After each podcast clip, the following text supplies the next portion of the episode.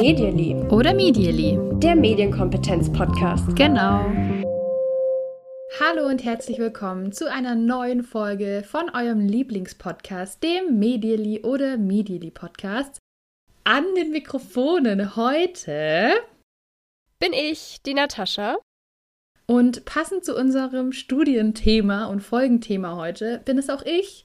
Und ich heiße Kim. Mensch. Wie die Studie. Es ist deine Studie einfach. Und deswegen machen wir heute ja auch schon zum wiederholten Mal eine Folge zu dieser Studie tatsächlich. Wenn die schon so heißt wie du, ist klar. ist echt so. Und dazu muss man auch diesen Funfact, habe ich bestimmt in der letzten Folge auch gesagt. Ich habe auch mal während dem äh, Masterstudium haben wir ähm, eine Präsentation halten müssen es war so eine ganz kurze, weil wir irgendwie noch Zusatzpunkte gebraucht haben. Und da haben wir auch Studien vorgestellt und ich durfte auch die Kim-Studie vorstellen. Yay. Good times. Ja. Diese Podcast-Folge machen wir übrigens auch, weil ihr euch das gewünscht habt. Wir haben nämlich nachgefragt auf Twitter, ob wir eine Folge zur Kim-Studie machen sollen und das Ergebnis fiel ganz positiv aus. Also, wenn ihr Lust habt, uns auch mal mitzuteilen, zu was wir eine Studie, äh, eine, ich sag immer Studie heute, was ist denn da los? Zu was wir eine Podcast-Folge aufnehmen sollen. Studien machen wir nicht, wir sind keine Forscherinnen, leider. Ähm also, dann folgt uns sehr gerne auf Twitter, auf Instagram oder auf Facebook. Da könnt ihr uns sehr gerne was hinterlassen, ähm, wenn ihr auch einen Wunsch habt oder einen Vorschlag. Genau, da freuen wir uns immer sehr. Und auf euren Wunsch hin sprechen wir jetzt über die Kim-Studie. Ganz kurz zur Einordnung. Die Kim-Studie, ähm, über die wir jetzt sprechen, ist aus dem Jahr 2020, also vom letzten Jahr. Und es würden 1216 Kinder zwischen 6 und 13 Jahren und deren primäre Erziehungsperson befragt. Alle aus Deutschland. 9% der Befragten haben eine Migrationserfahrung. Das sind aber eigentlich zu wenige. Aber anscheinend ist es da schwierig, Teilnehmende zu finden. Kurz auch noch zur Einordnung, was die Kinder angeht. Etwa die Hälfte der Kinder sind ähm, dementsprechend in der Grundschule, das hat mit dem Alter ganz einfach zu tun. 5% sind im Kindergarten und der Rest geht bereits auf eine weiterführende Schule. Und die Kim-Studie ist so ein bisschen der Vorgänger sozusagen zur Gym-Studie, über die wir auch schon Folgen gemacht haben, wo wir uns Jugendliche anschauen. Und da ist immer ganz spannend, weil es eben ab 13 geht. Ja, was passiert denn bei den Jüngeren? Was ist denn gerade da so los? Und das guckt sich die Kim-Studie an. Genau. 6 bis 13 Jahre sind die Kinder alt. Und wir haben schon wirklich häufig hier im Podcast über diese Studie geredet, auch warum wir sie so wichtig finden, warum sich so viele Menschen immer wieder auf diese Studienergebnisse beziehen. Und in diesem Jahr gab es natürlich eine Besonderheit in diesem Befragungszeitraum. Es war das Corona-Jahr, das erste Corona-Jahr, und die Befragung hat deswegen stattgefunden vom 31. August bis zum 14. Oktober. Und das müssen wir jetzt auch immer im Kopf haben, wenn wir über die Ergebnisse reden, weil das war tatsächlich eine Zeit in Deutschland, in der wir verhältnismäßig wenig Einschränkungen hatten durch Corona. Fast alle Kinder und Jugendlichen waren zu dem Zeitpunkt in den Schulen im Präsenzunterricht. Das gilt nicht für das gesamte Jahr 2020. Im März, April, Mai und auch später im November und Dezember haben wir da auf jeden Fall ganz, ganz andere Zahlen gehabt. Aber, das sagen die Macherinnen und Macher der Studie auch, das war ganz bewusst ausgewählt, diese Zeit. Sie haben das quasi nach hinten geschoben, den Erhebungszeitraum, weil sie nämlich auch persönlich mündliche Interviews durchgeführt haben. Und das war natürlich in dem Fall mit den sehr strengen Kontaktbeschränkungen nicht möglich. Die Eltern oder mhm. Haupterziehungspersonen, die haben einen äh, Fragebogen bekommen zum Ausfüllen und die Kinder die wurden entsprechend persönlich mündlich befragt. Soweit mal zum Studiendesign. Ja, ich will noch mal kurz auf das Corona-Thema eingehen, weil ich das nämlich total spannend fand. Also genau, die Befragung in einer Zeit, in der es relativ wenig Einschränkungen mhm. gab. Was mich überrascht hat, ist, dass nach Angaben der Haupterzieherin und Haupterzieher 60 Prozent der Kinder zumindest einmal pro Woche in den Sportverein gegangen sind, auch zu dieser Zeit. Das fand ich total krass, weil das ist mir gar nicht so klar gewesen, dass es in der Zeit auch wieder funktioniert hat. Das fand ich nämlich immer so einen ganz wichtigen Teil, weil ich immer dachte, das Leben der Kinder ist ja schon ganz, ganz anders seit einer sehr langen Zeit, aber in dieser Zeit hat es sich relativ stark ähm, normalisiert. Es war auch Nachmittagsbetreuung an den Schulen, im Hort oder Ganztagsschule. Und in der Studie wird auch gesagt, dass jedes dritte Kind zumindest einmal pro Woche von Freunden oder Nachbarn beaufsichtigt wurde. Also dass da auch so ein Kontakt da war. Und trotzdem, das finde ich auch wichtig, war Corona ein zentrales Thema im Leben der Kinder. 37 Prozent der Kinder haben nämlich angegeben, dass sie sich Sorgen über die Corona-Situation machen. Und 12 Prozent haben da gesagt, ja, ich mache mir sogar sehr Sorgen über die Corona-Situation. Ich weiß nicht, wie es dir ging beim Lesen der Studie. Bei mir war es schon so, dass so ein paar Themen ähm, hatte ich irgendwie nicht so viel Lust drauf. Die Studie ist insgesamt super lang, finde ich. Also irgendwie super viel. Ja, drin. wir haben ja auch schon in der Vorbereitung auf die Studie so gemerkt, boah, wir sitzen hier total lange dran, um die durchzuarbeiten. Und ähm, wo soll man da überhaupt so einen Schwerpunkt setzen? Ich bin jetzt auch gespannt, ehrlich gesagt, wie die Folge wird und wie wir das machen werden, weil wir sind uns ja schon einig, es bringt nichts, euch jetzt einfach Zahlen vorzulesen und stundenlang irgendwelche Tabellen auszuwerten. Wir versuchen mal einzuordnen, was uns besonders wichtig ist, was uns aufgefallen ist, äh, wo wir noch Fragen haben. Ja, super wichtig, dass du das gerade gesagt hast. Ich glaube, wir werden wir immer und immer wieder darauf zurückkommen, wie die Situation ganz konkret zum Erhebungszeitraum war. Was ich da auch noch schön fand, dass man hier auch gleich mit angegeben hat, dass es tatsächlich Veränderungen beim Themeninteresse gab, nämlich das Interesse am Weltgeschehen ist um sechs Prozentpunkte gestiegen. Also hier mhm. haben Kinder auch ja, mit einem geringen, aber mit einem Anstieg gesagt, ja, ich interessiere mich dafür, was so auf der Welt passiert. Die anderen größten Themen für Kinder, ähm, das hat jetzt nicht unbedingt was mit Medien zu tun, aber ich finde es immer total wichtig zu sagen, weil ich habe das Gefühl, man bekommt schnell den Eindruck, wenn ihr jetzt diese Folge hört, kann man am Ende denken, oh Gott, Kinder machen nur noch Medien. Ähm, das ist gar nicht so. Mhm. Die größten Themen für Kinder sind weiterhin, und das ist, glaube ich, schon seit Ewigkeiten so, Freundschaft. Das ist ein ganz wichtiges Thema. Schule, aber eben auch Handy und Smartphone und Sport. So, das sind so die, die Top-Themen für Kinder. Und wenn wir jetzt weitersprechen und ganz viel über Medien sprechen, dann hat das einfach damit zu tun, dass es genau darum in der Studie geht. Ja, sehr guter Disclaimer. Dann fangen wir mal an mit so einem Klassiker, der auch in diesem Jahr wieder erhoben wurde, nämlich die Medienausstattung im Haushalt. Und die letzte Kim-Studie, die kam vor zwei Jahren raus, also 2018. Und wenn wir da mal uns den Vergleich anschauen, dann sehen wir ganz klar, Computer und Laptops haben mit 18 Prozentpunkten zugelegt und die Streaming-Dienste mit 22 Prozent, die Fernsehgeräte mit Internetzugang um 17 Prozent und Tablets um 8 Prozent. Das können wir uns alles mit der Situation in diesem Jahr auch erklären. Für Themen wie Homeschooling und Beschäftigung, gerade während der sehr, sehr starken Kontaktbeschränkung, absolut erklärbar. Könnte natürlich auch andere Gründe geben, aber das spielt da mit Sicherheit mit rein. Was man sieht, was zurückgeht, Digitalkameras und Spielekonsolen interessanterweise. Das hätte ich nicht erwartet. Mhm. Sechs Prozentpunkte mhm. minus bei Spielekonsolen.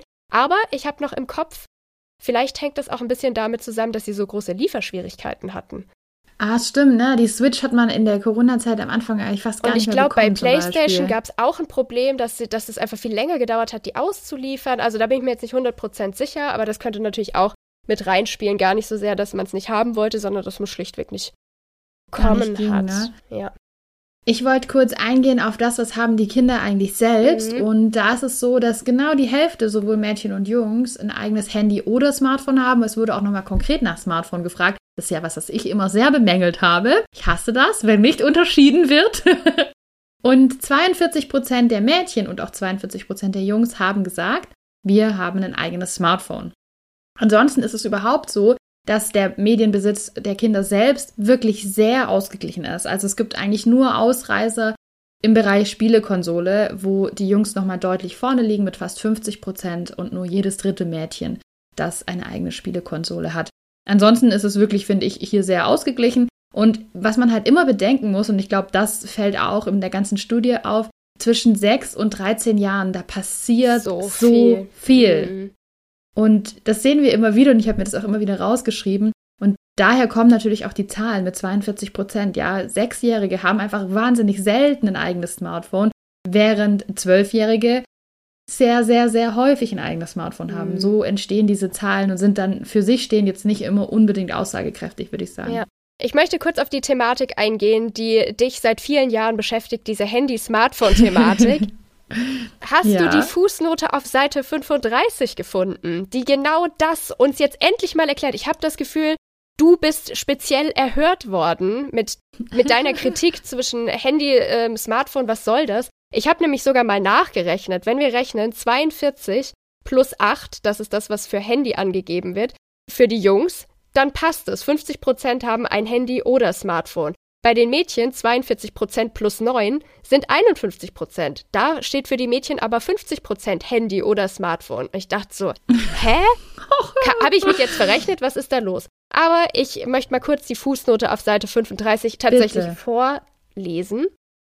Ob es sich beim Gerät des Kindes prinzipiell um ein konventionelles Handy oder um ein Smartphone handelt, werden in der Kim-Studie aufgrund der Komplexität des Gegenstands die HaupterzieherInnen gefragt. Die Ergebnisse sind aufgrund unterschiedlicher Erhebungsmethoden, aufgrund der Unübersichtlichkeit des Marktes und aufgrund des für Kinder nur unklar definierten Untersuchungsgegenstandes in Klammern welche Funktionalitäten machen ein Handy zum Smartphone und der gegebenenfalls strittigen Frage, wem das Handy nun gehört, nicht direkt mit den Antworten der Jugendlichen aus der Gym-Studie vergleichbar. Also, die sagen quasi, das ist zu kompliziert, das hier ganz einwandfrei zu erfassen, ob das ein Handy oder ein Smartphone ist. Was sagst du dazu? Ich sage jetzt erstmal danke, dass es jetzt mal geklärt wurde.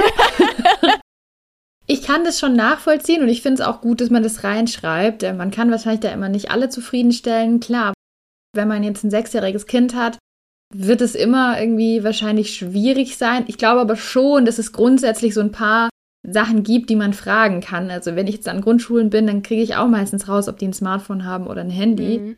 Aber ich sag mal so, es ist für mich nachvollziehbar und ich finde es gut, dass es jetzt einfach aufgeschlüsselt wird. Ich möchte einfach aufgeschlüsselt sehen, weil für mich macht es einfach einen großen Unterschied, ob ein Kind ein Handy hat oder ob ein Kind ein Smartphone hat, allein wegen dieser ganzen Funktionen und auch Risiken, die dadurch entstehen können. Deswegen hat mich das auch immer geärgert oder gestört, wenn das eben nicht aufgeschlüsselt war. Aber ich wurde erhört. Ja, und ich finde vor allem schön die gegebenenfalls strittige Frage, wem das Handy nun gehört. Das kann ich mir tatsächlich sehr gut vorstellen, ja. dass da die Antworten von Kindern und Eltern manchmal so ein kleines bisschen auseinandergehen. Absolut, ja. Ich würde gern weitermachen mit den Freizeitbeschäftigungen. Oh, oh darf ich davor ich noch einen ganz kleinen Fun-Fact bringen? Bitte, bitte. Ich habe mich gewundert, 15% der Jungen und 18% der Mädchen besitzen noch einen Kassettenrekorder. Das hat die Kim-Studie 2020 ergeben.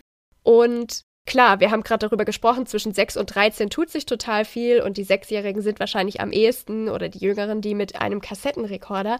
Aber da bin ich schon wieder platt, wie breit das doch ist, über was ja alles noch technologisch gesprochen wird, ne?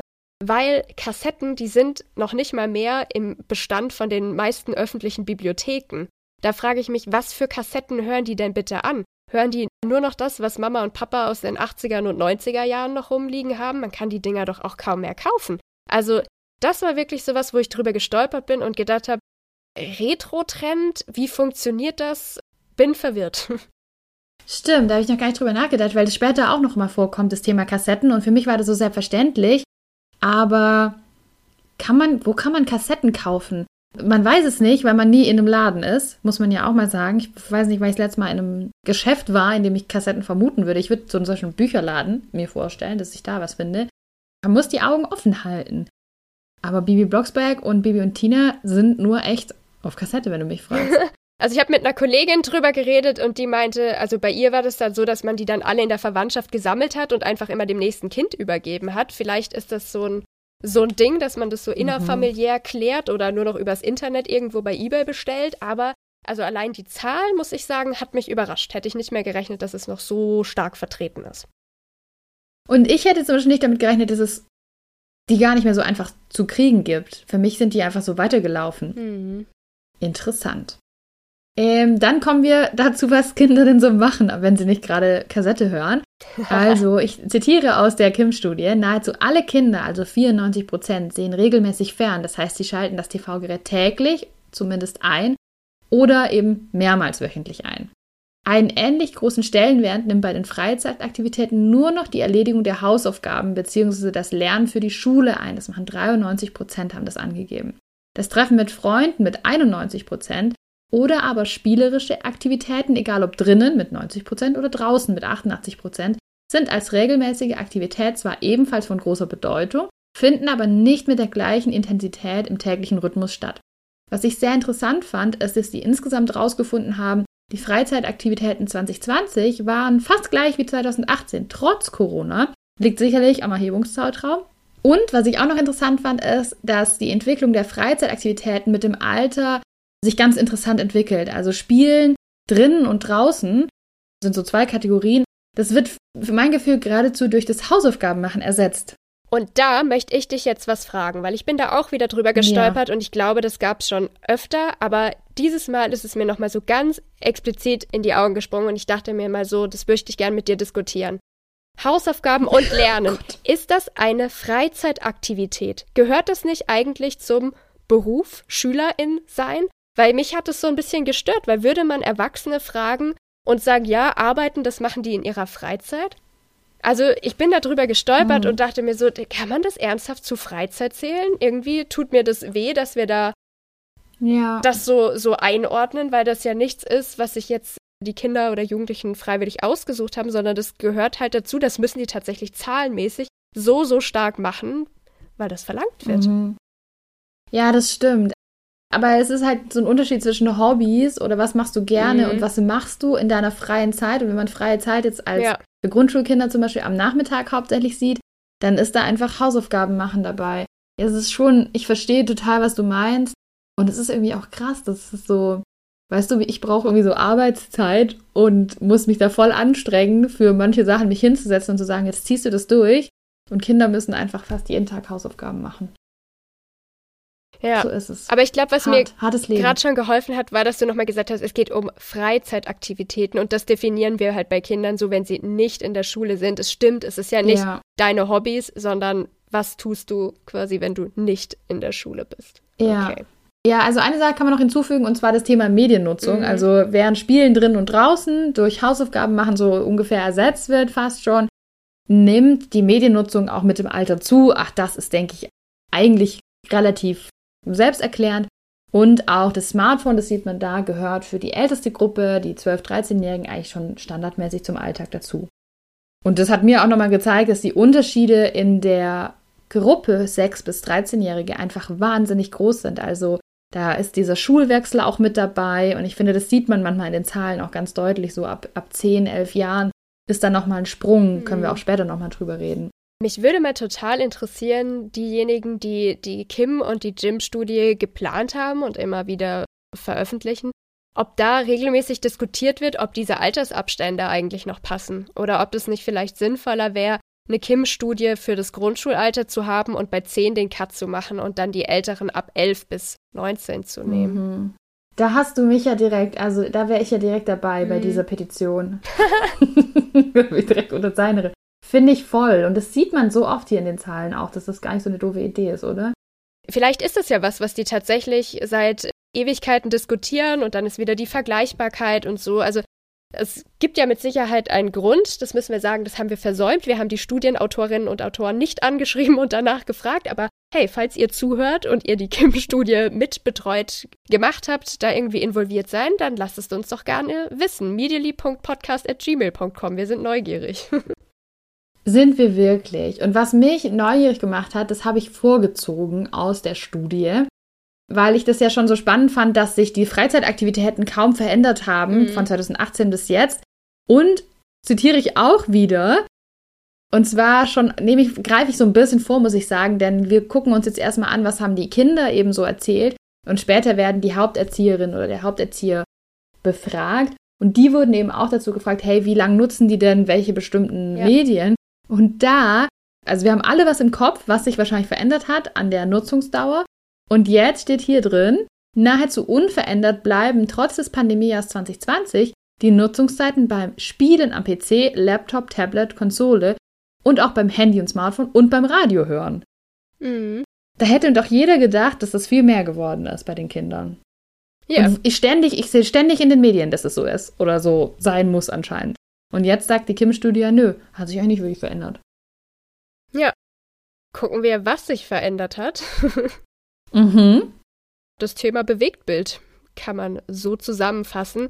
Die Kim-Studie hat nämlich in diesem Jahr zum ersten Mal aufgedröselt in lineares Fernsehen, in YouTube, in Mediatheken und Streaming. Und was wir sehen, aus dem Stand hat Disney Plus oder Disney Plus, wie sagt man in Deutschland? Ich weiß es nicht. Unklar. 17 Prozent, von 0 auf 17 Prozent. Also das ganz klarer Gewinner der Corona-Pandemie, würde ich mal behaupten. Ein Streaming-Angebot haben im Jahr 2020 noch deutlich mehr Familien abgeschlossen und gerade Disney Plus hat aus dem Stand 17 Prozent geschafft. Das ist ordentlich, wie ich finde. Absolut, ja. Aber auch, ja, logisch, also. Auch erklärbar. Was sich auch verändert hat, ist die alleinige Mediennutzung. Es wird in der ja. Kim-Studie nämlich immer gefragt, wie ist es denn, nutzt ihr Kind Medien alleine oder gemeinsam mit Erziehungsberechtigten? Und da sehen wir tatsächlich Veränderungen. Also ich habe mir da eine Notiz gemacht Kinder nutzen Medien, und zwar Smartphone, Internet, Computer, verstärkt alleine. Mhm. Und die Studienautorinnen und Autoren geben auch schon so eine mögliche Interpretation. Und zwar sagen sie, naja, die Corona-Zeit, es kann eben sein, dass Eltern im Homeoffice sind, äh, die Betreuung der Kinder nicht funktioniert und man sozusagen diese Medien auch genutzt hat als, ich sage jetzt mal, Betreuung für die Kinder. Ja. So, hier kannst du mal hier haben. Und das muss ich sagen, war aber was, also das sehe ich sehr, sehr kritisch. Weil gerade bei diesen Geräten, also gerade bei Smartphone, Internet, Computer, gerade da ist halt für zumindest die mittlere oder jüngere Zielgruppe eine begleitende Nutzung, finde ich sehr, sehr sinnvoll. Zumindest hin und wieder, weil da kann einiges passieren, was man nicht haben möchte. Und die da, da so vorab zu setzen, Kommt natürlich auch darauf an, was die da machen und wie viel da davor in der Medienerziehung passiert ist. Aber das ist was, was ich grundsätzlich immer kritisch sehe. Ja, und da schreibt die Kim-Studie auch, erstmals löst das Mobiltelefon das Fernsehgerät als Spitzenreiter bei dieser Fragestellung ab. Also Kinder nutzen jetzt am ehesten ein Mobiltelefon alleine. Alles, jegliches Verständnis von mir für Eltern in, in diesem und auch im letzten Jahr an der Stelle ich will nicht wissen, was ihr durchgemacht habt mit Betreuung mit Arbeiten parallel. Ähm, ich kann das absolut verstehen, aber ich sehe das natürlich auch wie du aus medienpädagogischer Sicht ist natürlich gerade für die Jüngeren diese begleitete oder zumindest teilweise begleitete Nutzung das, ja, wofür wir plädieren und was jetzt aber aus verschiedenen Gründen vermutlich auch einfach im Durchschnitt nicht geleistet werden konnte. Und wenn wir jetzt mal auf diese Geräte schauen, auf so auf das Handy-Smartphone, mhm welche Funktionen würden denn da jeden oder fast jeden Tag genutzt? Ich kann mal so ein paar durchgehen. Grundsätzlich kann man sagen, je älter die Kinder sind, desto wichtiger werden eigentlich so ziemlich alle diese Funktionen. Und ganz oben steht eben Nachrichten bekommen und Nachrichten verschicken, aber auch Apps nutzen, das Internet nutzen und Spiele spielen. Sprachnachrichten kommen dazu, also selber welche bekommen, aufnehmen und verschicken, auch Fotos und Videos ansehen, mit zwischen 11 und 20 Prozent je nach Alter kommt das Thema von den Eltern angerufen werden. Hier könnte ich mir zum Beispiel vorstellen, das wäre für mich so ein Ding, da kann ich mir gut vorstellen, das ist ein Handy, um das es da geht. Mhm. Und mit anderen übers Internet spielen, was zum Beispiel sowas war, wo man auch sagen könnte, aha, das wäre vielleicht gerade interessant, um Kontakt zu Freunden zu halten, aber natürlich auch was, ich weiß nicht, mit wem mein Kind hier spielt, das könnte eine potenzielle Gefahrenquelle sein. Das ist zum Beispiel gar nicht so relevant. Also die sechs bis neunjährigen, da haben das nur zwei Prozent angegeben und selbst bei den zwölf bis 13-Jährigen haben es nur elf Prozent angegeben, dass es so ihre Funktion sind, sie sie wirklich täglich oder fast jeden Tag benutzen. Ich finde gerade bei dieser Abfrage mit den, welche Funktionen am Handy, Smartphone nutzt ihr, haben wir wieder sehr, sehr klar diese Unterschiede, was zwischen 6 und 13 passiert. Ich habe mir mal rausgegriffen, die Sprachnachrichten. Ein Prozent der 6- bis 7-Jährigen bekommt Sprachnachrichten aber 41 Prozent der 12- bis 13-Jährigen. Also wahnsinniger Unterschied, aber natürlich total klar, die 6- bis 7-Jährigen haben in den allermeisten Fällen noch kein eigenes Smartphone und bekommen dementsprechend auch kaum, um es gar keine Sprachnachrichten. Ja, so ist es. Aber wenn wir auf dem Smartphone sind, da können wir uns auch ein bisschen freuen, finde ich, denn es würden die liebsten Apps abgefragt. Und ich weiß, dass es dich auch gefreut hat. Natürlich. Denn Was sind denn die liebsten Apps? Hast du es gerade vorliegen? Ich habe es mich vorliegen. Ja, auf Platz 1 WhatsApp. Auf Platz 2 YouTube und auf Platz 3 TikTok. Wer hat es vorausgesagt? es ist der Media Podcast. So ist es. Und was wir auch in der letzten Kim-Studie schon gesagt haben, da war nämlich Facebook noch auf dem dritten Platz, mhm. ist jetzt in der Beliebtheit auf den siebten Platz gefallen und liegt in der Gunst der Kinder noch hinter Instagram, Snapchat und YouTube Kids, die vier bis sechs. Jetzt muss ich kurz zitieren aus einem Online-Workshop, den ich neulich hatte. War, glaube ich, oh, war es eine achte oder eine neunte Klasse? Ich bin mir nicht mehr ganz sicher. Auf jeden Fall habe ich was über Facebook gesagt und habe dann gemeint, na, das betrifft euch wahrscheinlich nicht mehr so sehr. Ich glaube, kaum jemand von euch nutzt Facebook. Schreibt mir einer in den Chat, Facebook ist für Boomer. nice. Ich liebe Kinder, die sowas machen oder. Ich musste auch sehr lachen. Also, ja. Ich muss sagen, ähm, TikTok ist mit dabei auf Platz 3. Dazu muss man sagen, weil das fand ich auch noch krass, ne? Also 52% sagen WhatsApp, 24% sagen YouTube als liebste App und mit 19%, also YouTube ist ja so krass, oder? Also YouTube ist halt so wichtig und mit 19% dahinter kommt schon TikTok und das finde ich zeigt nochmal die Relevanz, die mich in der Gym-Studie noch überrascht hat, dass es so, so wenig war. Es hört sich jetzt schon wieder so an, als würde ich ultra krass Werbung für TikTok machen. Meine ich gar nicht. Nur deckt sich das, was in den Studien kommt, immer gar nicht mit meinem, mit meinem Eindruck von der Welt mhm. und auch mit dem von Natascha, glaube ich nicht. Nee. Deswegen freuen wir uns, glaube ich, so ein bisschen drüber, hier zu sehen, ah, okay, es ist doch nicht nur in unserer Bubble so, sondern die Studie hat es auch gesehen. Also TikTok und YouTube fast gleich auf. Krass, Leute, ihr müsst euch mit TikTok beschäftigen. Es ist einfach so. Ja, wir haben dazu mehrere Folgen gemacht. Ihr könnt da mit uns ganz easy reinkommen in dieses Themengebiet, auch wenn ihr jetzt vielleicht denkt, da habe ich überhaupt keinen Bock drauf. Das kann sein, Erwachsene müssen das auch nicht mögen oder gut finden oder alles gutheißen, ähm, aber zu wissen, was abgeht, ähm, ist immer unsere Idee oder unsere Herangehensweise ist auf jeden Fall sehr, sehr gut. So ist das. Was auch gut ist, ist, wenn man weiß, wer sind denn Vorbilder und Idole von Kindern. Und da bin ich auch wieder drüber gestolpert.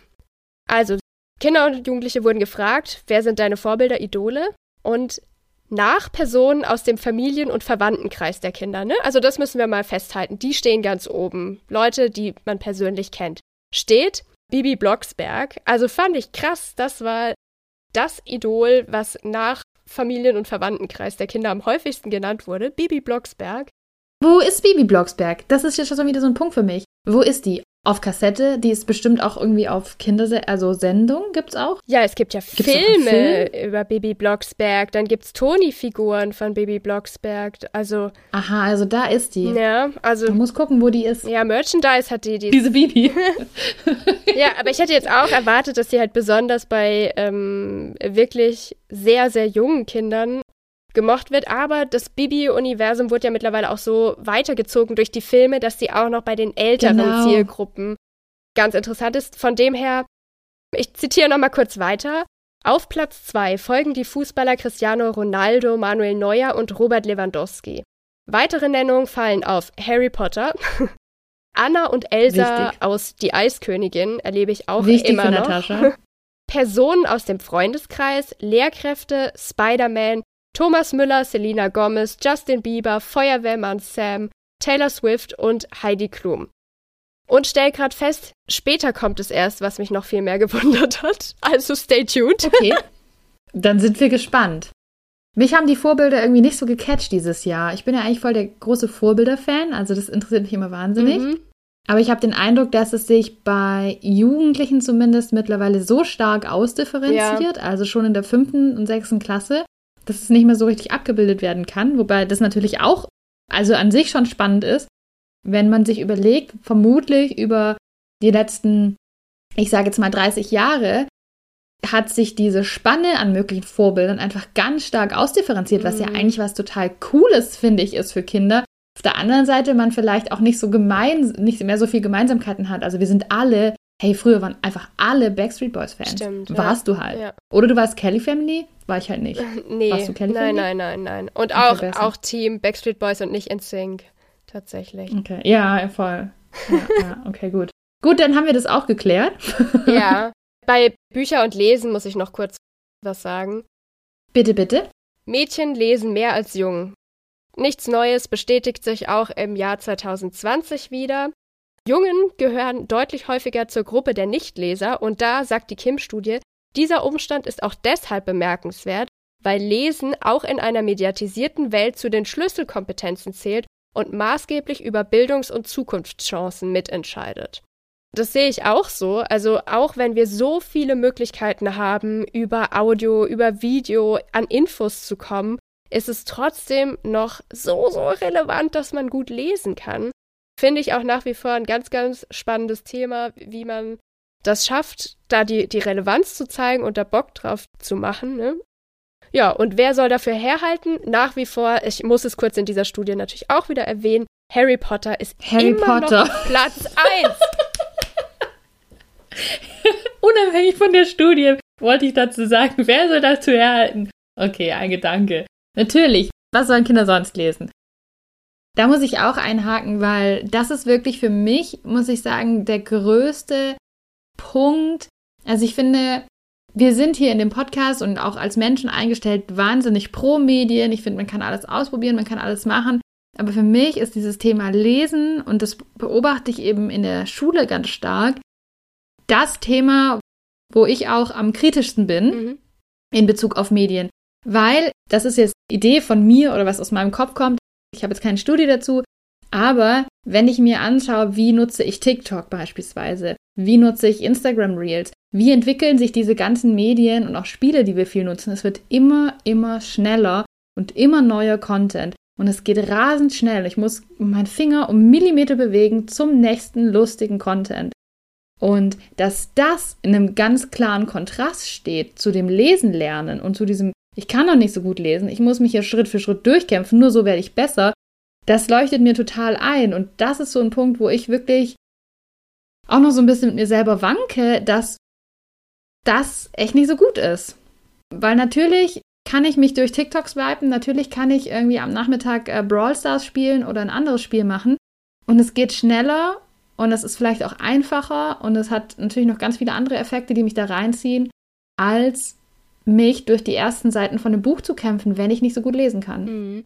An der Stelle vielleicht mal einen kleinen Tipp. Ich weiß gar nicht, ob ich das jemals schon mal im Podcast erwähnt habe, aber was ich total beeindruckend finde, ist die Community auf Instagram Young Bookstagram. Habe ich das schon mal erwähnt?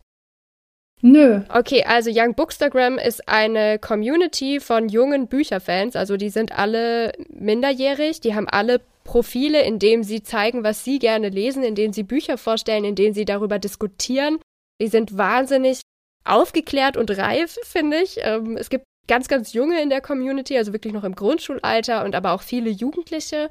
Und ja, also ich bin da immer wieder total geflasht, Cool. was es da alles so gibt, was die alles Cooles machen und wie breit die auch thematisch aufgestellt sind. Also da kann man auf jeden Fall total gerne mal gucken, was die auch so empfehlen und sagen, auch zu den Themen. Die äußern sich auch oft zu solchen Klischees, zum Beispiel, dass Jungs Mhm. ja angeblich gar nicht lesen und ähm, wie sie dazu stehen, wenn sie zum Beispiel ein viel lesender Junge sind und so. Also Mhm. finde ich, finde ich total spannend. Young Bookstagram.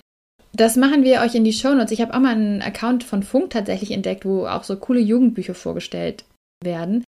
Das ist auf jeden Fall ein Thema und das würde mich auch total interessieren, wenn ihr Lehrerin oder Lehrer seid, zum Beispiel in der Grundschule, was ihr da so erlebt, weil gerade dieses Lesen lernen, ich finde, wenn man mal lesen kann, ist es ja noch was anderes. Mhm. Bei Harry Potter, du musst halt wissen, was ist jetzt hier in der Kammer des Schreckens? Ich muss die Seite jetzt hier runterlesen. Aber wenn ich es halt nicht kann, macht es halt nicht so viel Spaß. Naja, sollen wir ins Internet gehen? Oder wo sollen wir hingehen? Ich möchte noch kurz erwähnen, dass es Capital Bra in die Kim-Studie geschafft hat. Hast du das gesehen? Capi! Ich habe mir vor zwei Wochen den Eistee von ihm gekauft, Natascha. Feeling so young right now war ich einfach nur. Aber der hat mich gecatcht wegen diesem Farbverlauf. Wow, ich muss mir das angucken, ich kenne das noch nicht. Also Capital äh, Bra, kurz für alle, die das äh, nicht wissen, ist ein äh, Deutschrapper, ein, ich glaube, der erfolgreichste, den wir gerade aktuell so haben in Deutschland. Voll, absolut. Also der macht was und es hat äh, eine Million Aufrufe in Ja. zehn Sekunden. Das ist wirklich Genau, lelelele. ja. Sehr, sehr spannend, ähm, dass es da auch bei so einem jungen Publikum schon reingeschafft hat, aber vielleicht auch gar nicht so überraschend, ne? Also 6 bis 13. Es gibt halt Eistee und Pizza und alles von ihm. Also, mich überrascht bei ihm nichts mehr, muss ich sagen. Jetzt ins Internet, bist du ready? Ich bin ready. Also nach den Einschätzungen von den Eltern sind nämlich die Kinder an einem durchschnittlichen Wochentag 46 Minuten lang online. Bei den Mädels und den Jungs gibt es keine großen Unterschiede, aber natürlich, no surprise, in Bezug aufs Alter. So sind nämlich zum Beispiel 6- bis 7-Jährige nur 14 Minuten online und dann doppelt sich das bei 8- bis 9-Jährigen auf 29 Minuten und so geht es immer weiter nach oben. Trotzdem dass bei den 6- bis 13-Jährigen trotz der besonderen Situation kein Anstieg in der Internetnutzungszeit feststellbar ist, auch laut der Haupterzieherin oder Haupterzieher. Und da war ich auch so, hey, ich finde es einfach so krass, was machen die Kids den ganzen Tag? Womit haben die sich beschäftigt? Ich, also. Ja, aber nochmal Erhebungszeitraum. Wir waren im August bis Oktober. Hätte man das Ganze im November Stimmt. oder Dezember gefragt, wäre das womöglich anders ausgefallen. Also stimmt, das- du hast völlig recht. Möchte ich da auch nochmal kurz so reinwerfen. Dann wollte ich gerne über die Lieblings-Internetseiten sprechen. Das haben die Kinder selbst angegeben und das ist natürlich YouTube, danach kommt Google, dann Togo. Togo ist eben so eine ähm, Spiele, spielerische Super-RTL-Seite, ne? Mhm. Die ist natürlich bei den Jüngeren wichtiger. TikTok äh, wird auch genannt als Lieblings-Internetseite. Für die, die es noch nicht wissen, TikTok kann man auch über den Browser nutzen. Kann aber auch einfach sein, dass die Kinder das hier mit angegeben haben. Instagram ist dann bei den Älteren auch mit dabei. Der Kika bei den Jüngeren wieder stärker, genauso wie YouTube Kids bei den Jüngeren wieder stärker. Die häufigste Freizeitbeschäftigung der Kinder ist, mit 70 Prozent sehen die meisten von denen fast jeden Tag fern und Kika ist auch der liebste Sender. Das fand ich ziemlich cool zu sehen. Und mein Lieblingsfakt, 50 Prozent der fernsehenden Kinder nutzen Wissensformate, allen voran Galileo und andere Wissensformate, wenn man sich jetzt fragt, was gucken die dann, sind zum Beispiel die Maus, also Sendung mit der Maus, Wissen macht A, Löwenzahn oder 1, 2 oder 3. Und ich finde, das ist echt krass, ne? Also 50 Prozent der Kinder, die eben sagen, sie schauen Fernsehen, schauen solche Formate. Das zeigt mir, dass die Neugier bei Kindern total stark ausgeprägt ist und dass man das unbedingt fördern soll und bedienen muss, finde ich. Mhm. Ja, und letztendlich wahrscheinlich auch, dass die, dass die Sendungen nach wie vor gut sind. Also, dass sie so spannend und gut gemacht sind, dass die Kinder da auch Lust haben zuzuschauen. Was ich noch zu diesem Wissensthemen sagen wollte, ist, was mir aufgefallen ist, die Frage wurde gestellt, gibt es Nachrichtensendungen, die du öfter schaust? Und da haben immerhin schon 15 Prozent der 6- bis 7-Jährigen Ja gesagt, 23 Prozent der 8- bis 9-Jährigen, 31 Prozent von den 10- bis 11-Jährigen und 36 Prozent der 12- bis 13-Jährigen. Also das finde ich ist schon viel. Die allermeisten haben gesagt, ja, ich schaue Logo regelmäßig, also die Kindernachrichtensendung, die haben wir auch schon mal hier öfter thematisiert. Und dann gab es noch ein paar andere Nachrichtensendungen, aber was ich rausgreifen möchte, 50 Prozent von denen, die eben gesagt haben, ja, ich schaue öfter mal Nachrichtensendungen, 50 Prozent der 12- bis 13-Jährigen schauen regelmäßig die Tagesschau. Und warum möchte ich das rausgreifen? Weil ich mir hier vorstellen kann, dass es eine gemeinsame Nutzung mit den Eltern ist. Dass das vielleicht so ein Ritual ist, zu Hause, die Eltern schauen abends die Tagesschau und auf freiwilliger Basis, die Kinder sind halt dabei und gucken dann mit. Und ich finde das so toll und wollte es hier nochmal herausheben. Ich finde, hier werden Kinder so langsam an das Thema Nachrichten rangeführt. Auch wo kann man die konsumieren, wie sind die aufgebaut und wenn gemeinsam genutzt wird, kann idealerweise ja auch nachgefragt werden. Es sind halt keine Kindernachrichten, die Tagesschau. Und mit 13 verstehst du vielleicht noch nicht, was ist eigentlich der DAX? Naja, meine Eltern gucken das halt auch und dann kann ich da nachfragen. Und das finde ich irgendwie total cool. Ich halte jetzt nichts davon zu sagen, hey, wir gucken jetzt Tagesschau und alle müssen mitgucken. Aber wenn das so passiert und es so ein Ritual in der Familie ist, glaube ich, das bringt auch viel für die Schule später mal. Ne? Also wenn du einfach so ein bisschen informiert bist. Grüße an meine Eltern an der Stelle, die es einfach so geschickt eingefädelt haben, dass ich dachte, Tagesschau gucken zu können, ist das Coolste überhaupt und das wirklich schon mit 10 gemacht habe, weil der Deal war dann, du darfst nach 20 Uhr Fernsehen, die Tagesschau. Wow, ich war sowas von dabei, weil das für mich schon dermaßen cool war, nach 20 Uhr noch Fernsehen zu gucken. Und auch wirklich, Ja. dass es nur diese Viertelstunde Tagesschau war. Ich war da sowas von dabei. Mich hat da halt irgendwann GZS halt auch einfach äh, rausgerissen, ne? Weil GZS ja, halt, gut, ähm, das kann schon auch sein. kam da halt. Jetzt zum Smartphone. Ja. Ist ja immer wieder die Frage, so ab wann soll das eigentlich? Was machen die anderen denn so? Und die Kim-Studie beantwortet diese Frage hier sehr schön. Im Durchschnitt bekommen die Kinder nämlich mit neun Jahren ihr erstes eigenes Handy bzw. Smartphone. Ne? Da haben wir es wieder. Was ist es jetzt genau? Ich zitiere hier aber nochmal weiter. In 54 Prozent der Fälle handelt es sich dabei um ein Gerät von Samsung. Jedes fünfte erste eigene Mobiltelefon ist ein iPhone. 15% ein Huawei. Bei der Hälfte der Kinder haben die Eltern das erste Handy oder Smartphone ausgesucht. 36% haben angegeben, dass die Eltern gemeinsam mit dem Kind das Gerät ausgesucht haben. Und jedes zehnte Kind hat sich das erste eigene Mobiltelefon selbst ausgesucht. So, ich gehe davon aus, dass diese neun Jahre tatsächlich eher für das Smartphone gedacht ist als für das Handy. Weil jetzt auch bei den Gerätenamen, die hier gefallen sind, das eigentlich typische Markennamen von Smartphones sind mhm. tatsächlich. Und das finde ich super gut, dass wir dazu Zahlen haben an der Stelle. Das ist jetzt nichts, wo ich sage, ihr müsst euch daran orientieren. Der Durchschnitt gibt es mit neun, deswegen müsst ihr das auch so machen. Das auf keinen Fall. Aber dass man es einfach mal so abgefragt hat und da tatsächlich Zahlen dazu hat, finde ich ähm, sehr, sehr schön. Und es deckt sich, finde ich, auch mit unseren Erfahrungen, würde ich sagen, dass ganz oft zum Schulübertritt halt ja. das erste eigene Smartphone dann da ist. Und ich möchte da Zahlen anfügen, die ich auch noch spannend finde. Und zwar wurde gefragt, äh, wenn du dich mit Freunden verabreden willst, wie machst du das meistens? Und dann ähm, war die häufigste Nennung bei den jungen Kindern zum Beispiel, ich verabrede mich direkt im Schule oder Kindergarten. Das haben die Jüngsten mit 50 und 45 Prozent gesagt. Bei den 12- bis 13-Jährigen machen das nur 26 Prozent so. Das heißt, hier findet eine Verschiebung statt und zwar wohin? 40 Prozent der 12- bis 13-Jährigen sagen, ich schreibe Textnachrichten zum Beispiel über WhatsApp. Also ich mache über Messenger aus, mit wem ich mich wann treffe. Und das fand ich nochmal spannend, weil ich ganz oft auch von Eltern gefragt werde, wie ist es denn, braucht mein Kind jetzt ein Smartphone? Ich habe da irgendwie Sorge, kommt es dann nicht mehr mit? Und das ist halt das Ding, ne? Also kein Kind braucht ein Smartphone. Also man kann in der Klasse ankommen, auch ohne Smartphone.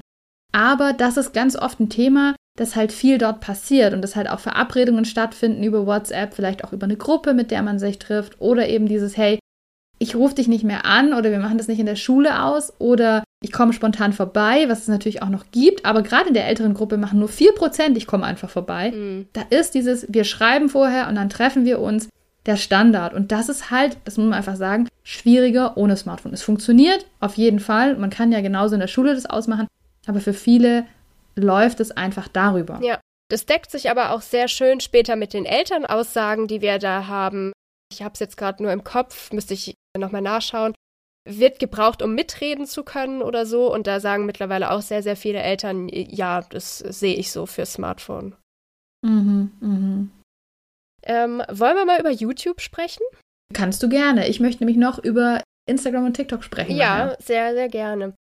Also bei YouTube sehen wir, 41 Prozent der Kinder nutzen YouTube und es gibt auch hier einen starken Anstieg im Altersverlauf. Bei den 12- bis 13-Jährigen sind es 88 Prozent, also schon echt eine enorme Zahl. Und hier wurde dann auch wieder abgefragt, was sind denn die beliebtesten YouTube-Kanäle? Und auf Platz 1 ist Bibis Beauty Palace gelandet. Mhm. Platz 2 Julian Bam, also das sind beides und auch auf Platz 3 Dagi B, Leute, die schon seit Jahren ganz, ganz weit oben sind. Genauso wie Platz 4 Gronk, also so ein YouTube-Urgestein, würde ich mal sagen. Und mhm. auf Platz 5 hat mich gewundert, die Lochis. Äh, die Lochis haben sich doch von YouTube zurückgezogen, auch schon vor einer ganzen Weile. Julian Bam ja mit seinem normalen Zeug auch, ja. der ist ja auch nur noch so. Boolean Jam. Ähm, da frage ich mich auch, ob das einfach so gesagt wurde, weil Bibi ist, glaube ich, auch ganz schön zurückgegangen. Die macht ja auch viel weniger und hat schon, ich habe da jetzt extra nochmal reingeguckt die letzten Tage, ein bisschen anderen Content. Ob das eher so, das kennt man halt und deswegen kann man das sagen. Ob das eine Rolle spielt. Da sind auf jeden Fall noch die, die meisten Nennungen drauf gefallen. Auch da, du hast es vorhin schon angesprochen, so eine, so eine Breite. Also da gibt es ganz, ganz viele unterschiedliche Nennungen. Aber das waren so die, die häufigsten. Aber da möchte ich fragen, liebe Autorinnen und Autoren, wenn das die wichtigsten Kanäle sind von Jugendlichen, wieso könnt ihr sie dann nicht richtig schreiben? Da steht nämlich Dagibi mit Doppel-G, aber sie schreibt sich nur mit einem G, die Dagibi. Ja. Und die Lochis, äh, die werden mit IE geschrieben, die schreiben sich aber Lochis mit IS. Also, das ist ja wirklich nicht schwer, diese YouTube-Kanäle oh. richtig zu recherchieren. Hashtag Peinlo. oh, oh, oh, oh, oh. Das ist, ähm, Oh, das finde ich auch immer, das finde ich auch immer, muss ich sagen, besonders schlimm. Ich bin ja die Queen of Rechtschreibfehler. Ich mache wirklich super viele Rechtschreibfehler auch in Präsis drin. Das ist einfach so ein Ding für mich. Aber als Erwachsene sowas falsch, also lieber macht man irgendwo anders einen Rechtschreibfehler als in diesen YouTube-Kanälen, die mega wichtig sind für Kinder irgendwie. Ah, unangenehm, wirklich unangenehm. Hashtag cringe. Auch ein bisschen. Mhm. Dann weiter zu Instagram und TikTok. Ja, und das war mein Aufreger nämlich. Jetzt kommt's. Obwohl es gar kein, äh, also es ist noch gar nicht passiert, aber es, bei mir ist direkt Kopfkino sozusagen losgegangen. Und zwar eine Frage, die ich mega, mega gut finde, also wirklich toll. Und zwar ging es Instagram und TikTok. Mhm. Die Frage war, es gibt ja verschiedene Gründe, warum man entweder Instagram oder TikTok nutzen kann. Wie ist es bei dir? Und dann gab es verschiedene Antworten, Antwortmöglichkeiten. Und ich lese einfach mal ein paar, oder ich lese mal alle vor, weil irgendwie ist es wichtig, alle zu wissen. Und zwar lese ich die von oben nach unten vor. Und was ich als erstes vorlese, das hat praktisch auch die höchste Relevanz gehabt im Durchschnitt. Ändert sich so ein bisschen je nach App, aber die Relevanz nimmt ab. Also einfach nur aus Spaß nutze ich Instagram oder TikTok, weil fast alle meine Freunde es nutzen.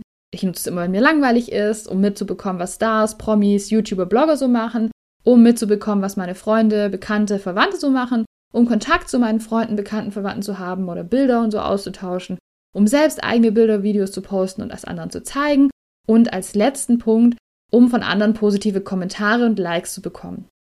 Und jetzt muss man sagen, dass es wirklich ähm, losgeht mit zwischen 85 und 90 Prozent Zustimmung ganz oben. Und das letzte hat nur noch bei Instagram 43 Prozent Zustimmung und bei TikTok 32 Prozent Zustimmung. Der letzte Punkt, der hier noch aufgeführt ist, ist, um von anderen positive Kommentare und Likes zu bekommen. Und das ist wieder so eine Schlagzeile, die ich sehe.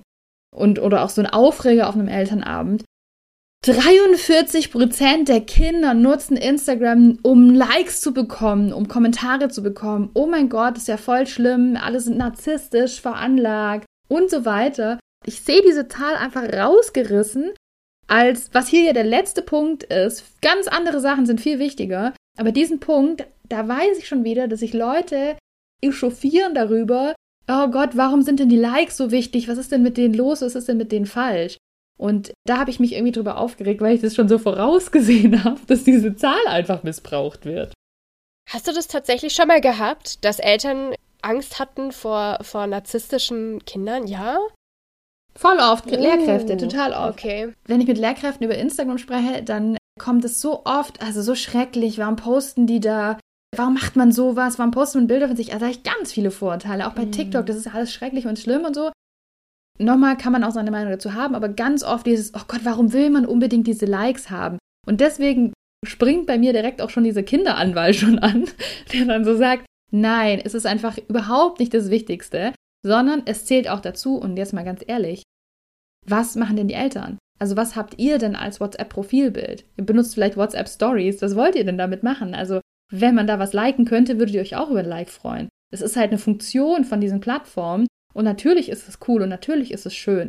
Aber es ist jetzt auch, also ich kann da gar nicht aufhören. Du, du hörst schon, ich bin da schon richtig in Rage geredet, weil mich das irgendwie so geärgert hat, dass ich das schon, obwohl es ja gar nicht passiert ist, dass, es so, dass es so missbraucht wurde. Ja, jetzt habe ich das hier platt getreten. Bitte reißt diese Zahlen nicht aus dem Zusammenhang.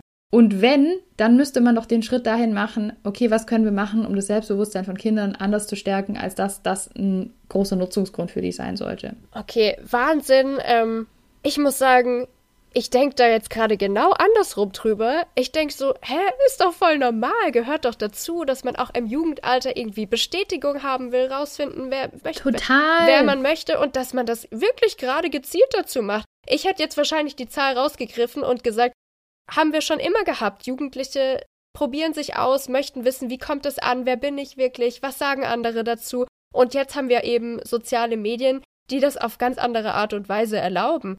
Boah, also wenn mir hier jemand mit Narzissmus ankommt, dann äh, hole ich Entwicklungsaufgaben, Voll. Kim, Du- und Natascha, ich sehe das kommen, ich sehe das auf uns zurollen, Mhm. ich sehe das, wie das ähm, Schlagzeilen sind und ich sehe auch, wie Medienkompetenzangebote das aufgreifen werden. Und es werden Schlagzeilen sein, wie alles nur für die Likes, so wichtig sind die Likes.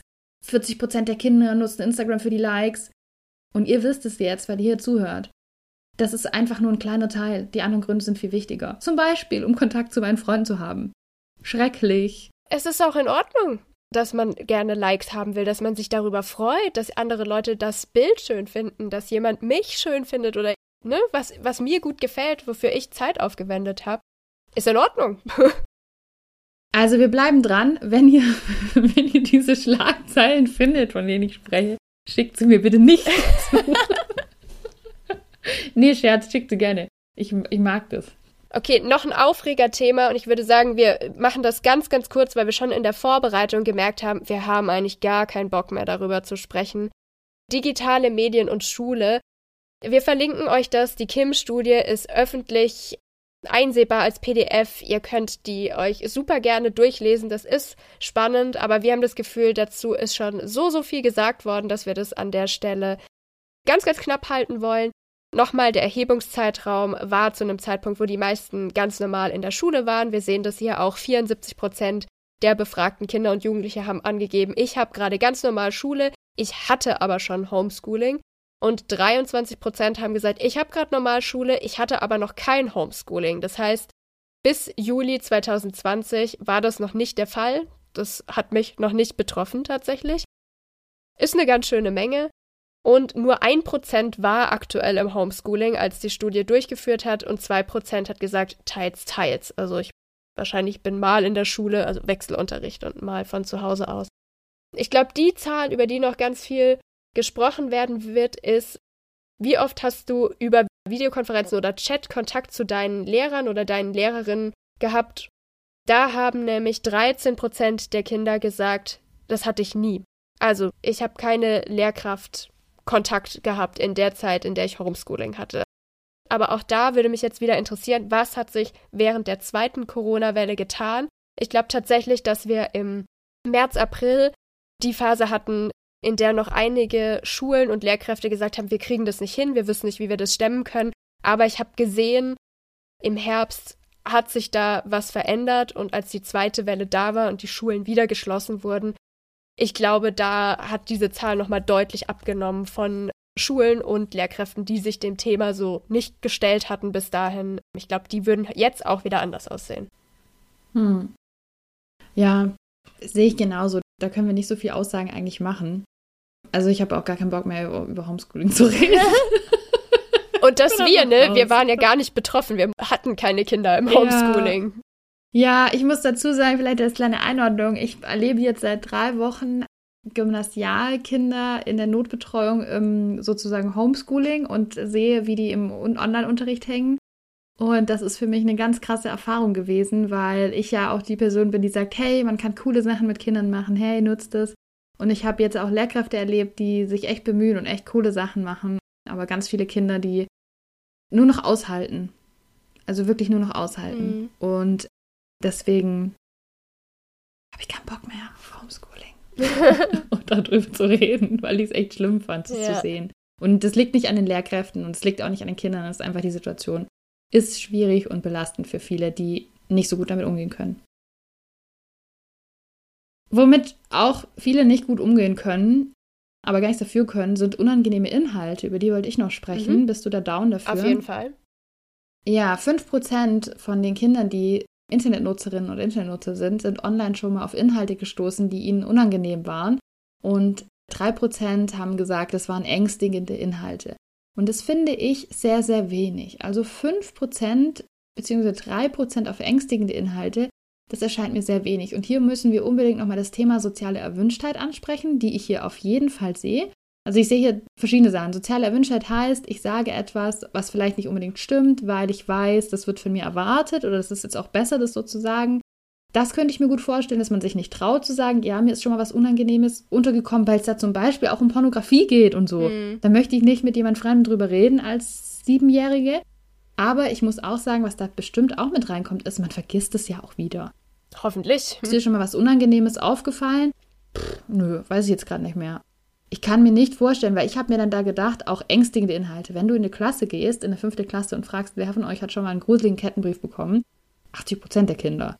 Ähm, und wenn wir jetzt sagen, die Hälfte davon hatten dann wirklich zumindest mal kurz Angst, dann stimmt es ja schon wieder nicht, ne, mit diesen ängstigenden Inhalten. Also das war so für mich so ein bisschen, weiß nicht, klingt für mich zu wenig, um wahr zu sein. Mhm. Ja. Das ist auch keine Kritik an der Studie an sich, sondern das ist einfach nur ein Einordnen der Zahlen, in meine Erfahrungswelt, dass ich glaube, dass es mehr Kinder betrifft. Ja. Ich kann auch noch ein bisschen weiter vortragen zum unangenehmen Thema. Oder hast du da was, was du loswerden willst? Nee, aber also mir fällt nur auch gerade auf, dass ich das auch immer kenne, wenn ich mit äh, Kindern über Kettenbriefe spreche, dann kommt ganz oft, mir macht das ja keine Angst, aber die jüngeren Kindern oder früher war das bei mir so. Und da merkt man dann immer, krass, mhm. okay, da gibt es eine Erfahrung damit, da gibt es ein negatives Erlebnis, was da vorgefallen ist. Mhm. Aber jetzt wird das natürlich wieder so verpackt in der fünften oder sechsten Klasse, aber mir macht das nichts aus. Ja, ja, das stimmt.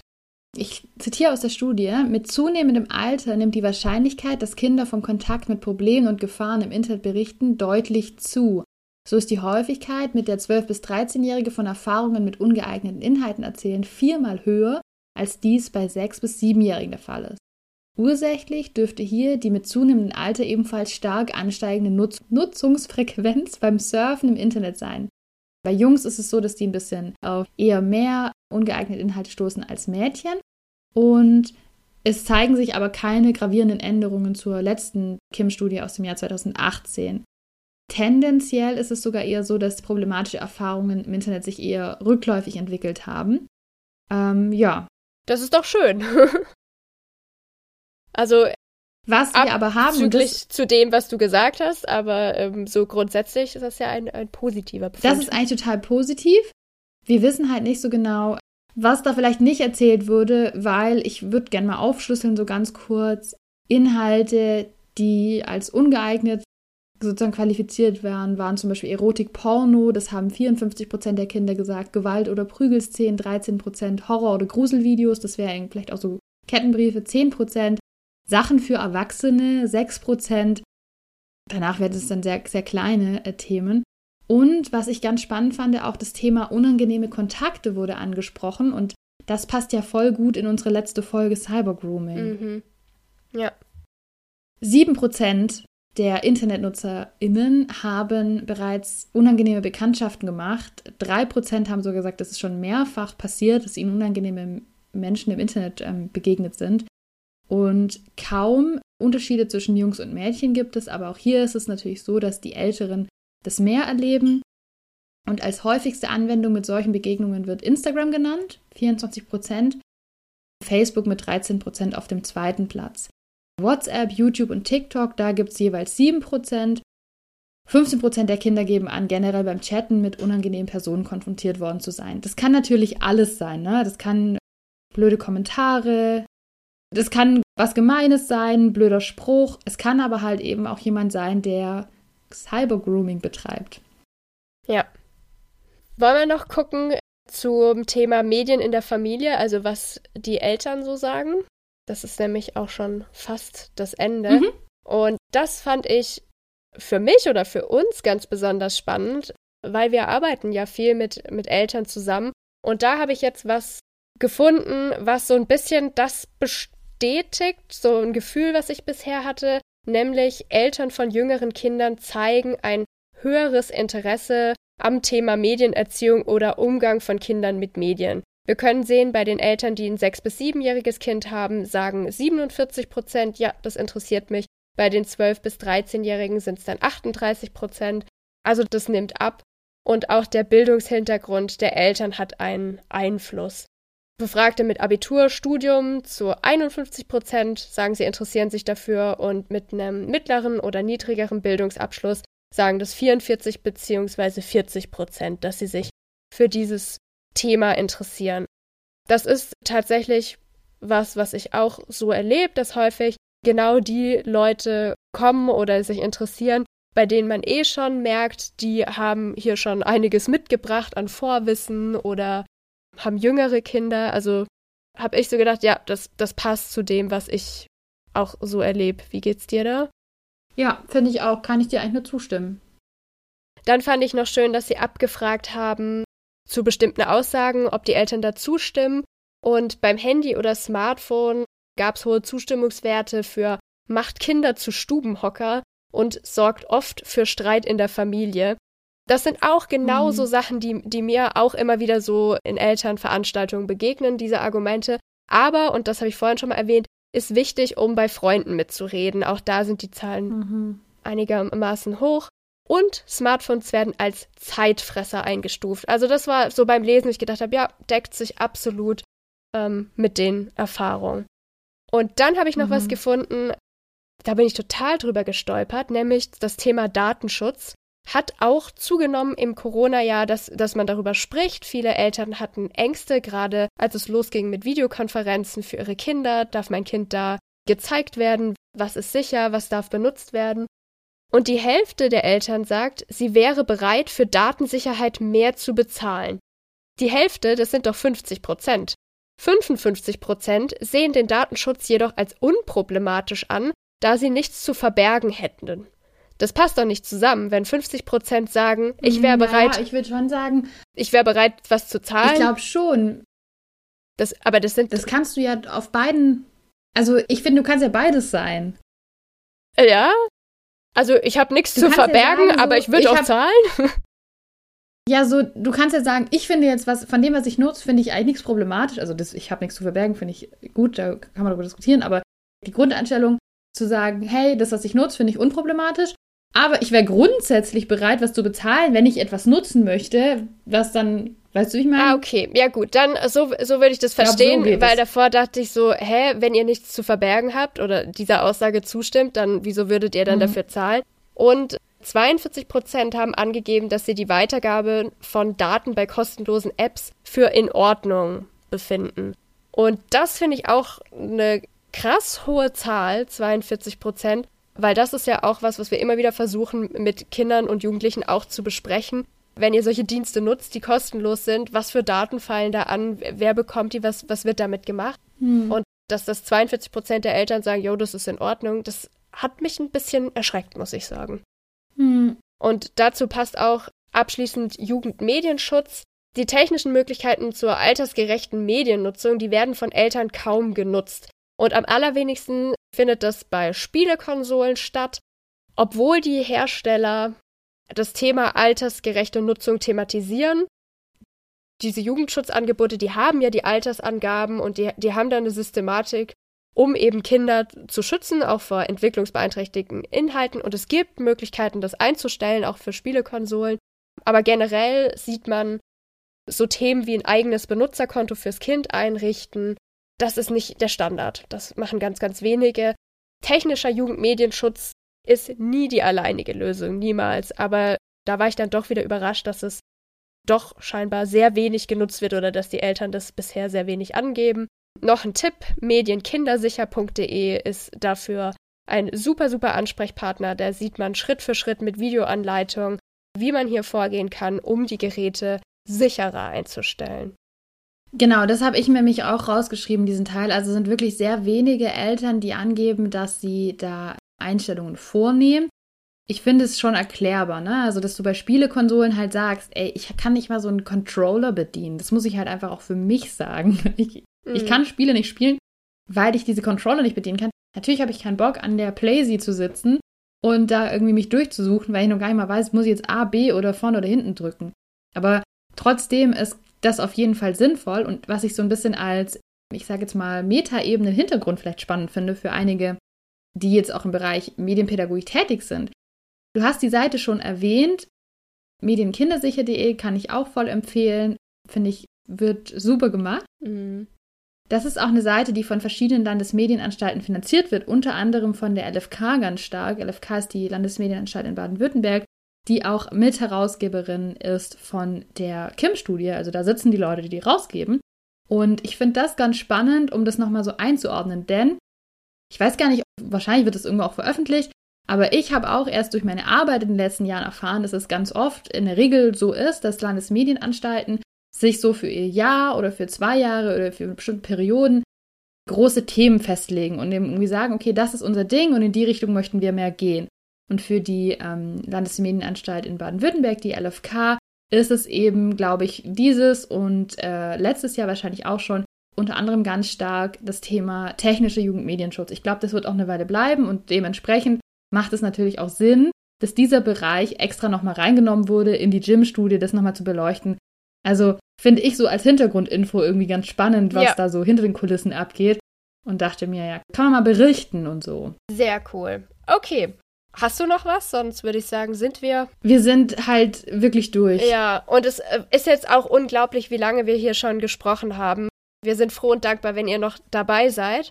Die ganze Kim-Studie zum Nachlen Nachlesen verlinken wir euch natürlich. Da gibt es noch ganz, ganz viel zu sagen. Aber wir machen jetzt hier mal einen Cut. Ich glaube, es reicht. es reicht. Wir hoffen, ihr konntet was mitnehmen. Aber was ich auf jeden Fall noch mitnehmen möchte, ist, was hast du diese Woche gelernt, außer den vielen Zahlen in der Kim-Studie, Natascha? Dö, dö, dö, ich mach's kurz. Ich habe einen sehr, sehr tollen YouTube-Kanal kennengelernt, nämlich der YouTube-Kanal von Logo Newsdate. Also Logo, die Kindernachrichtensendung, über die haben wir heute schon gesprochen, die kennen wir. Aber Jenny und Tim, die sind schon seit Jahren dort Moderatoren, die sind mittlerweile auch verheiratet und haben gemeinsam das Logo Newsdate ins Leben gerufen und dabei diskutieren sie einmal pro Woche ein aktuelles Thema, ein aktuelles gesellschaftliches Thema. Sie losen immer aus, beziehungsweise lassen ihren Hund auslosen, wer die Pro- und wer die Kontraseite übernimmt. Also sie sprechen zum Beispiel über Atomkraft oder übers Gendern oder über Schönheits-OPs und zeigen dabei, wie man wirklich in leichter Sprache auch, also es ist ja immer noch Logo News Date, sachlich argumentiert, diskutiert und das auf so einer Ebene belässt, dass man sich wirklich konstruktiv unterhalten kann, ohne sich da gegenseitig anzuschreien, die Meinung des anderen auszuhalten. Ne, das haben wir so selten irgendwie in ganz vielen Formaten leider, wo sich einfach nur niedergebrüllt wird. Deswegen finde ich das ganz, ganz toll und konnte da auch wirklich schon einiges mitnehmen über diesen Argumenteaustausch und das möchte ich empfehlen, das fand ich cool, das habe ich diese Woche gelernt. Ähm, ganz schönes Format, das Logo News State. Cool, das klingt auf jeden Fall spannend. Ich habe zwei Sachen, ich mache die aber ganz kurz. Ja. Ich habe diese Woche, glaube ich, oder letzte Woche, ist ja auch egal, Podcast kommt eh später raus, wieder mal rausgefunden. Ich sage ja seit Jahren, ne, ich liebe Instagram. Ist kein Geheimnis, ich liebe diese App einfach. Vieles an der App ist nicht gut, aber ich liebe einfach Instagram. Und ich werde immer so ein bisschen schräg angeguckt, weil es ja so oberflächlich ist. So, ne? Twitter mag ich ja gar nicht, ist auch kein Geheimnis. Warum liebe ich Instagram? Es wurde mir wieder bewiesen. Und zwar habe ich das gleiche Posting von der Tagesschau als Kommentarsucht, die man kennt, mir die Kommentare auf Facebook zu diesem Posting angeschaut und mir die Kommentare auf Instagram zu diesem Posting Oha. angeschaut. Es ging nämlich um das Outing, oder wenn man es so nennen kann, das Outing von Demi Lovato, ähm, was vielleicht auch noch ein Hintergrundfakt ist. Man kann auf Instagram jetzt auf den Profilen, bei mir geht es tatsächlich noch nicht, aber keine Ahnung, vielleicht geht es irgendwie in Amerika, bei allen schon, kann man jetzt die Pronomen direkt angeben. Pronomen, wie möchte ich angesprochen werden, als was identifiziere ich mich? Und da kann man ja she, her, he, him oder eben they, theirs sagen, wenn man sagt, na, ich identifiziere mich weder als Frau oder als Mann und Demi Lovato hat praktisch das genutzt, um zu sagen, hey, ich möchte jetzt bitte als they angesprochen werden und sich dementsprechend in, in dem Sinne geoutet, wenn es so heißt. Sorry, falls es nicht so heißt. Ich habe jetzt nicht extra nochmal nachgeschaut. Tut mir leid. Oder? Weißt du das? Ich hätte einfach gesagt, sie hat bekannt gegeben, dass sie non-binär ist. Vielleicht so? Genau, no, genau. Sie hat die er, muss man sagen, bekannt gegeben. They hat bekannt gegeben. Dass, Stimmt. Ähm, wie sagt man das auf ja, Deutsch? Auf Deutsch wie, noch wie sagt man they, ja, es gibt verschiedene. Das weiß ich zum Beispiel von TikTok. Es gibt verschiedene. Es gibt zum Beispiel Xier oder Seer, mhm. was man sagen kann. Hat bekannt gegeben, sich als non-binär zu identifizieren. Ja, es ist tatsächlich schwierig, immer noch. Da müssen wir einfach damit umgehen lernen, das jetzt so, sozusagen für uns zu sprechen. Ja. Und auf Facebook Surprise, Hate, Kommentare wie, oh mein Gott, wen interessiert's, jetzt bin ich ein Stück Holz, also lauter solche Sachen. Und auf Instagram, ja, voll cool, man muss Sichtbarkeit schaffen und ganz viele, die halt schreiben in den Kommentaren, oh mein Gott, hier gibt's echt viele Kommentare, die sind echt total schlimm und so. Also eine ganz andere Community, eine ganz andere Reaktion oder zumindest eine ganz starke Community, die zeigt, so, hey, wir finden es halt nicht gut, den Hate dagegen. Während auf Facebook noch so, ey, Facebook ist für Boomer. Ist halt einfach so. Hat mir das nochmal gezeigt. Wir sind auch auf Facebook übrigens. und das andere Witzige, was ich noch empfehlen wollte, habe ich heute in einem Podcast gehört und ich finde es total witzig und ich finde, das braucht man in der Pandemie. Und zwar Bardcore. What? Bardcore. Ja, es gibt ja Hardcore, aber Bardcore, wie von Barden aus dem Mittelalter.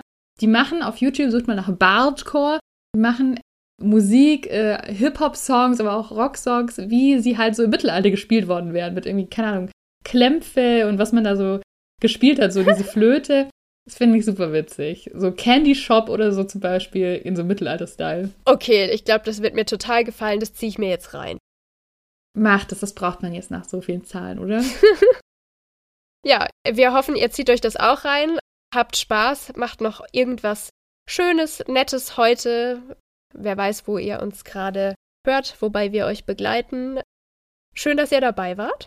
Wenn ihr uns unterstützen wollt, geht es über Steady oder ihr schaut mal bei Insta in unserem Highlight, geht auch über PayPal und andere Möglichkeiten. Wir freuen uns und wir freuen uns, euch wieder begrüßen zu dürfen beim nächsten Mal. Bis dahin. Macht's gut, bleibt medienkompetent. Tschüss. Tschüss.